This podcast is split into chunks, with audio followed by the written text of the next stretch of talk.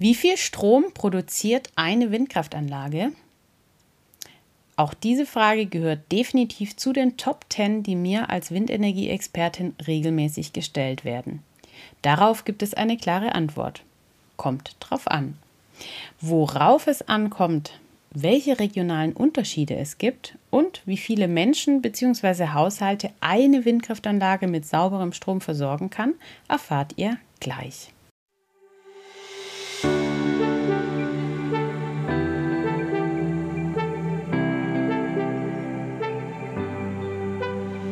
Hallo und herzlich willkommen im Windkanal, dem Podcast für alle, die einfach mehr über Windenergie wissen wollen. Ich bin Julia, Windenergie-Expertin aus dem Süden Deutschlands und begeistert für die Energiewende im Einsatz. Ich erkläre einfach und verständlich Wissenswertes aus der Welt der Windenergie. So könnt ihr euch eine eigene Meinung bilden und ab sofort fundiert mitreden.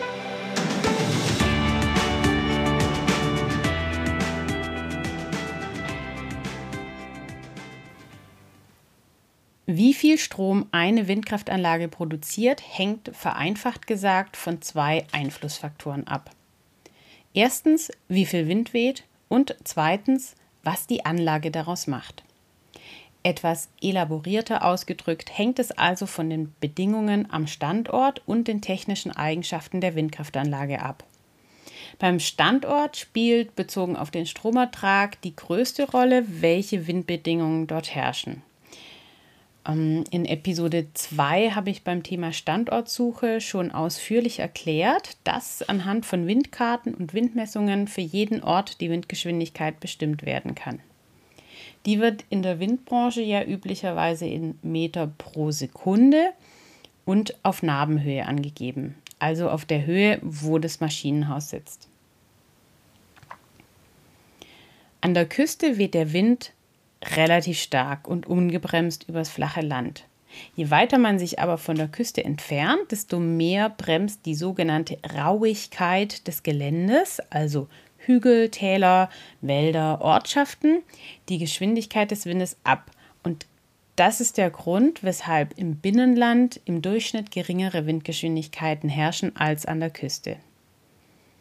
Grundsätzlich gilt, Je höher man kommt, desto schneller weht der Wind und desto mehr Strom produziert die Windkraftanlage. Eine größere Höhe kann man zum einen über die topografische Höhe erreichen, indem man den Windpark zum Beispiel auf einem Höhenrücken plant. Und oder indem man für die Windkraftanlage einen möglichst hohen Turm einsetzt. Der Generator, der diese viele Energie dann in Strom umwandelt, muss damit natürlich mithalten können. Ich nenne euch jetzt drei Faustformeln. Die erste und wichtigste lautet, ein Meter mehr Höhe bedeutet ein Prozent mehr Stromertrag. Ein Meter mehr Höhe bedeutet ein Prozent mehr Stromertrag.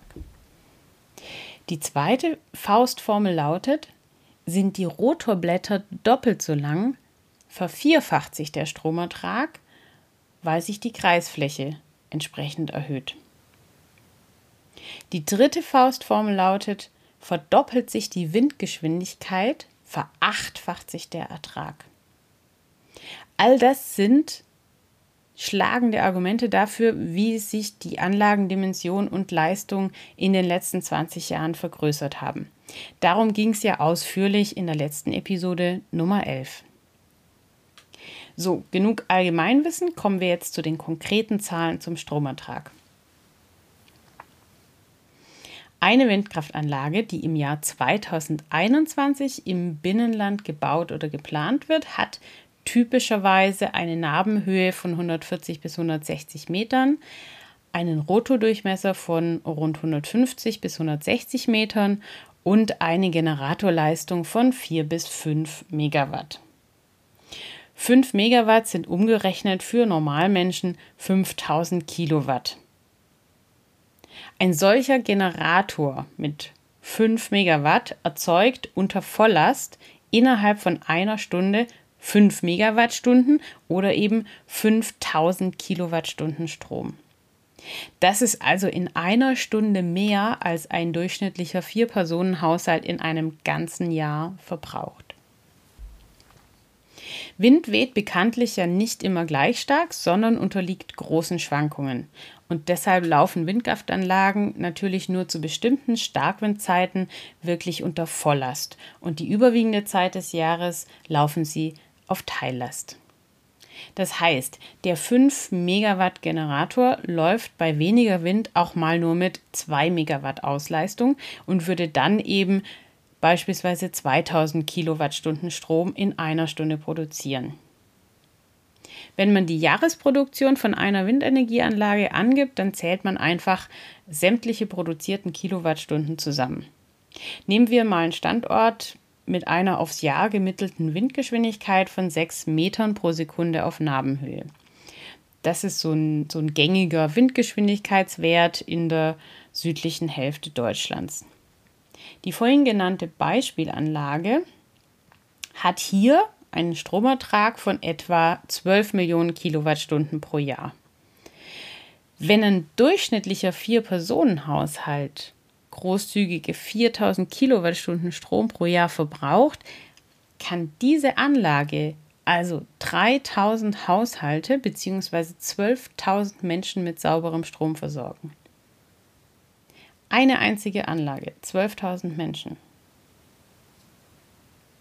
An einem anderen Standort mit durchschnittlich 7 Meter pro Sekunde Wind produziert dieselbe Windkraftanlage bereits ungefähr 18 Millionen Kilowattstunden Strom und kann damit 4500 Haushalte bzw. 18.000 Menschen versorgen. An der Küste produziert eine solche Windenergieanlage um die 22 bis 24 Millionen Kilowattstunden pro Jahr. Das reicht dann für mehr als 6000 Haushalte bzw. 25.000 Menschen. An der Windkraft wird ja gern mal kritisiert, dass sie so wenig Volllaststunden habe. Vor allem im Vergleich zu einem Kohlekraftwerk oder auch einer Biogasanlage. Was hat es denn damit auf sich? Also, ein Jahr hat 8760 Stunden. Teilt man nun die vorhin genannte Anzahl von Kilowattstunden durch die Nennleistung des Generators kommt man rechnerisch auf 2400 bis 5000 Volllaststunden pro Jahr. Das wird von windkraftkritischen Akteuren gerne so ausgelegt, als würden Windkraftanlagen im Binnenland nur während ähm, 30 bis 60 Prozent der Zeit überhaupt Strom produzieren und den Rest der Zeit unnütz in der Landschaft rumstehen. In Wirklichkeit ist es aber so, dass Windkraftanlagen durchschnittlich 7000 bis 8000 Stunden pro Jahr laufen, aber eben auf Teillast, wie vorhin schon erwähnt. Bei der Recherche, wie das eigentlich bei anderen Kraftwerksarten, insbesondere den konventionellen, aussieht, bin ich auf interessante Ergebnisse gekommen. Das Fraunhofer Institut bietet ein interaktives Tool an, mit dem man die anteiligen Volllaststunden unter anderem für Kohle-, Atom- und Gaskraftwerke und für Windenergieanlagen an Land und auf See vergleichen kann. Und dabei sieht man dann, dass lediglich Atomkraftwerke nahe an die 100% Vollerstundenanteil rankommen. Und die restlichen konventionellen Kraftwerke rangieren überwiegend zwischen 50 und 70 Prozent. Und das wo man sie doch eigentlich kontinuierlich mit Brennstoff beschicken könnte. Aber so funktioniert nun mal unser schwankender Energiebedarf nicht und die Stromproduktion muss sich daran eben anpassen. Ich verlinke euch mal diese Übersicht des Fraunhofer Instituts in den Show Notes und wenn es interessiert, schaut euch das gerne mal genauer an. Also ich habe nicht schlecht gestaunt. Bedauerlicherweise wird nicht alles an Windstrom produziert, was der Wind und die Anlage hergeben würden. Es gibt ja einige Gründe, weshalb die Anlagen zum Beispiel manchmal ausgeschaltet oder leistungsgedrosselt laufen müssen, obwohl Wind weht. Das kann zum Beispiel zum Schutz der Fledermäuse über Nacht sein oder zum Schutz vor Schallüberschreitungen an den umliegenden Wohnhäusern. Die Anlagen waren natürlich nicht immer so leistungsstark wie heute.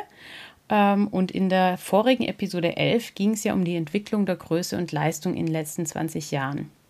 So hatte eine Anlage, die im Jahr 2000 modern war und in Betrieb genommen wurde, Rotorblätter, die nur ein Drittel so lang waren wie heute, die weniger als die halbe Narbenhöhe und Gesamthöhe hatten und nur etwa ein Viertel oder ein Fünftel der heutigen Nennleistung im Generator hatten.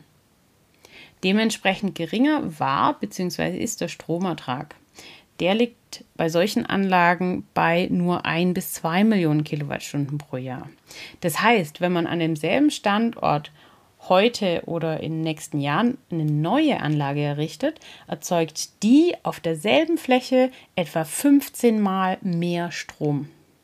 Und genau deshalb ist es so wichtig, dass bewährte Windstandorte nach 20 bis 25 Jahren repowered werden. Repowering nennt man übrigens das, wenn man eine alte Anlage abbaut und durch eine leistungsstärkere Anlage der neuesten Technologie ersetzt. Wie viel Strom produzieren denn nun alle Windkraftanlagen in Deutschland zusammen? Aktuell sind rund 30.000 Windkraftanlagen in Deutschland in Betrieb. Die wurden alle über die vergangenen 20 Jahre verteilt gebaut. Schwerpunktmäßig fand der Ausbau ab 2010 bis 2018 statt. Und zusammen haben diese 30.000 Windkraftanlagen eine installierte Leistung von rund 55.000 Megawatt. Das heißt, im Schnitt hat eine Anlage 1,8 Megawatt Nennleistung. Diese 30.000 Windräder haben im Jahr 2020 132 Terawattstunden Strom ins Netz eingespeist. Das ist ein sehr abstrakter, riesiger Wert, ähm, aber umgemünzt in den Anteil am Strombedarf wird es ein bisschen greifbarer. Also diese Anlagen haben 25 Prozent des deutschen Strombedarfs gedeckt. Und damit ist die Windenergie die stärkste Energiequelle. Vor Braunkohle, vor Kernenergie, vor Solarenergie oder auch Gas zum Beispiel. Vor 20 Jahren, als das EEG gerade so ins Laufen kam, waren es noch weniger als 10 Terawattstunden und nur 1,6 Prozent des deutschen Strombedarfs. Kommen wir langsam zum Ende. Ihr habt in dieser Episode erfahren, dass eine einzige Windkraftanlage neuester Technologie eine Kleinstadt mit 12.000 bis 25.000 Einwohnern versorgen kann. Eine wichtige Faustformel habt ihr gelernt. Ein Meter mehr Höhe bedeutet 1% mehr Stromertrag. Das wichtigste Argument schlechthin, weshalb die Anlagen im Binnenland mittlerweile so groß sind. Und ihr wisst nun, dass 25% des deutschen Strombedarfs bereits heute durch Windkraft gedeckt werden können. Tendenz steigend. Wenn euch die heutige Episode gefallen hat, abonniert gerne diesen Podcast, empfehlt ihn weiter und gebt eine Bewertung zum Beispiel bei iTunes ab. Darüber würde ich mich sehr freuen. Schreibt mir per E-Mail an themenwunsch.derwindkanal.de oder über das Kontaktformular auf www.derwindkanal.de, welche Themen euch besonders interessieren würden. Bitte beachtet dabei jeweils die Datenschutzhinweise auf der Website bzw. die in den Shownotes verlinkt sind. Schön, dass ihr heute mit dabei wart. Bis zum nächsten Mal im Windkanal, eure Julia.